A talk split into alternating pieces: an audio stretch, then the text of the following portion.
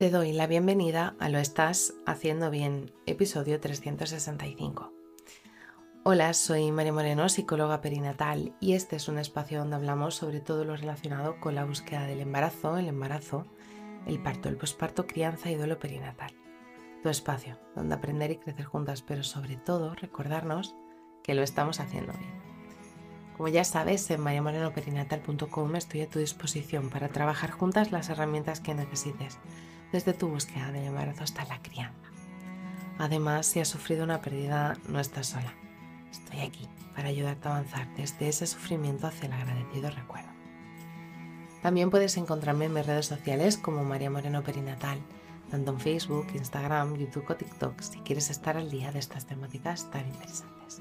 Hoy es el 24 de noviembre de 2023 y vamos a hablar sobre tabúes y estigmas del duelo perinatal.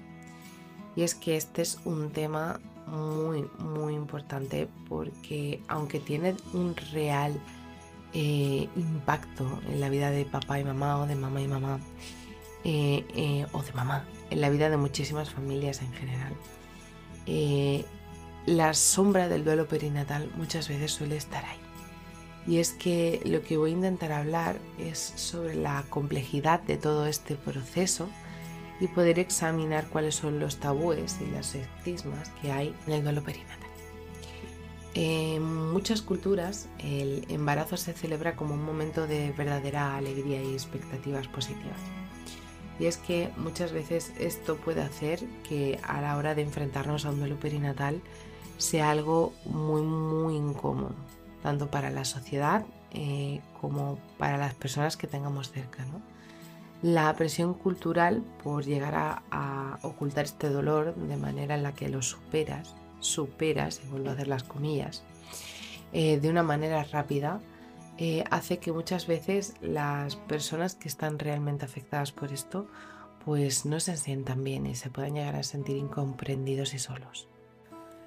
La falta de comprensión sobre el duelo perinatal a menudo lleva a que se cree mucho estigma social y es que las personas que pueden llegar a vivir un duelo perinatal pueden sentir que realmente su dolor no es validado o que simplemente se espera que lo superen de manera rápida.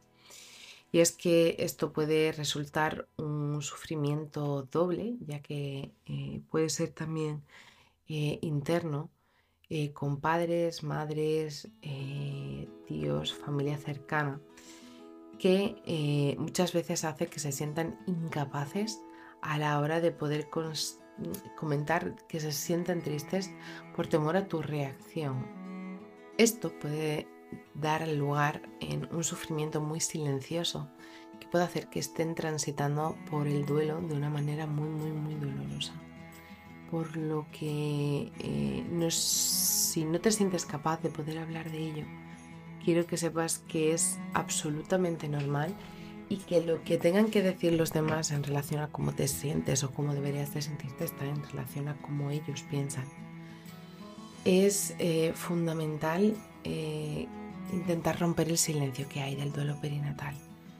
Eh, una conversación que podamos mantener con tu mejor amiga, tu mejor amigo, con tu madre, con tu padre, realmente abierta y honesta sobre lo que te está sucediendo y cómo te estás encontrando, puede llegar a ser una mirada muy, muy, muy, muy compasiva para poder llegar a la comprensión y a la empatía que mereces eh, el tomar la conciencia del duelo perinatal.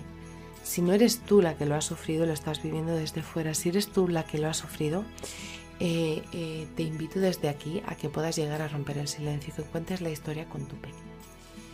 Recuerda que puedo acompañarte a transitar juntas todas esas emociones que, que suponen la pérdida de tu bebé pudiendo llegar a transformar al final todo ese sufrimiento en agradecido recuerdo. Así que si estás en ese momento en el que has conocido los diferentes tabú y estigmas del duelo perinatal, te abrazo fuerte, no estás sola. Y bueno, hasta aquí el episodio 365 de Lo estás haciendo bien. Recuerda que puedes ponerte en contacto conmigo en mariamorenoperinatal.com.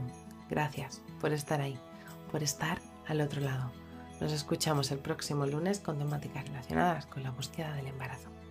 Recuerda, lo estás haciendo bien.